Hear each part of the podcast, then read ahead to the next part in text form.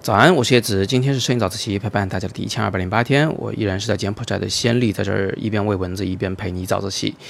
那今天是 workshop 开始第一天，我的时间将非常的紧张，我简单陪大家聊几句我前天拍摄的照片好了。那前天我是在拍摄柬埔寨境内的越南的难民啊，他们有自己的一个水上学校。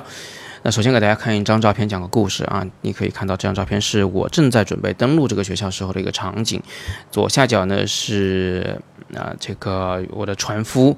那么他把我运到这个地方以后呢，我要站起来准备往上爬，结果呢就在我站起来的一瞬间啊，我的背后呢有艘大船经过，那个波浪啊就把我们的小船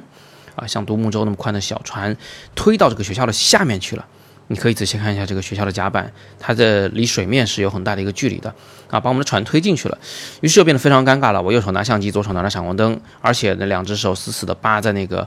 呃，就是甲板的边缘，脚呢已经随着船一起就跑到壕里头去了，整个人挂在里头啊，呃，基本上是小于四十五度角的啊，就是整个几乎快平躺的这个水面上。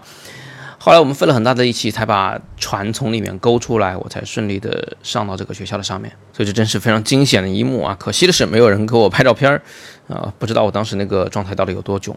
好，那么简单介绍一下这个学校吧。这个学校呢，我给他拍了一张证件照啊，你可以看到它是由三个大船构成，右边两个是教室，呃，一共有四间教室。那左边呢是一个食堂。学校大概有七十多个学生，然后有四个老师，上午两个教越南语，下午两个教柬埔寨语。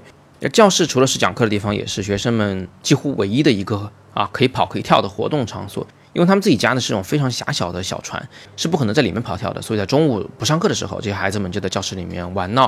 啊，老师也不管。那这个学校有点幸运的就是它是在这个主要的水道的一侧，所以有很多去洞萨湖看日落的这个游客啊，就会经过这个学校。知道了以后呢，就有些人会过来帮助他们啊，给他买些日用品啊、衣服啊，或者是买一些大米之类的。所以学生们还吃的挺好，他们上学和这个吃饭都是免费的，一日三餐。呃，吃的有三种食物：饼、面条和这个大米。不过菜是非常少的，就那么一小盘，有五六个学生要供着吃。呃，是流水席，前面吃完了就走，后面来的呢就接着那些菜继续吃。孩子们都很乖，不是很贪心，没有谁说把盘子里的东西全都吃完的啊。每个人都是夹一点点菜，然后就着就吃一大碗米饭。不过即便如此呢，还是有很多人家不会把自己的孩子送到这里上学，因为不能挣钱嘛。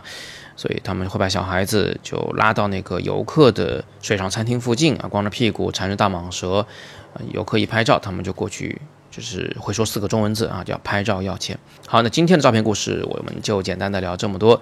那大家如果想学摄影的话呢，可以点击底部阅读原文，查看我的新课《叶子的摄影入门课》。今天是摄影早自习陪伴大家的第一千二百零八天，我是叶子，每天早上六点半，微信公众号“摄影早自习”，不见不散。